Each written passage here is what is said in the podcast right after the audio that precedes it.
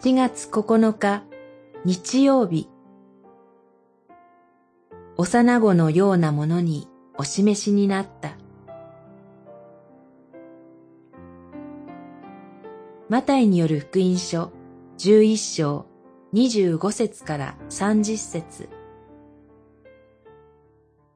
天地の主である父よ、あなたを褒めたたえます。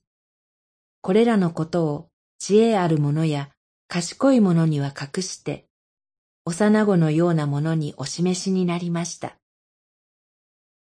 十一章二十五節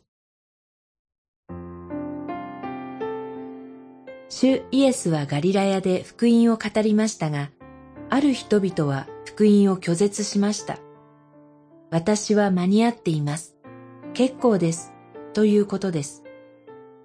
このような反応は人間的に考えれば大変残念ですが、これも神の深いご計画の中にあります。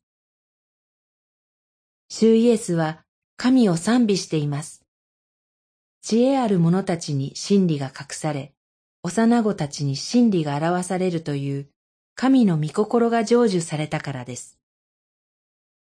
25節の知恵ある者や賢い者に隠してとは、高い知性を持つ人は誰であれ、神の国に入れないということではありません。自分をそのようなものとして自負し、高ぶっている人のことです。また、幼子のようなものにお示しになったとは、神の国に入るために子供のような人になるということではありません。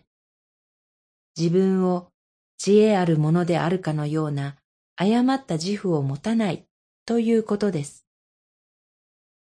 他人との比較はどうであれ、神の見前で私たちは小さな存在です。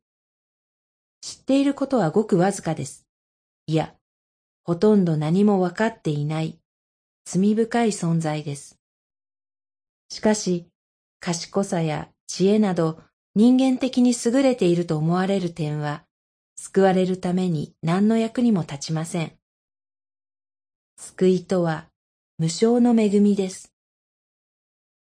幼子のように神に信頼し、心開く者に神は救いを表してくださるのです。祈り。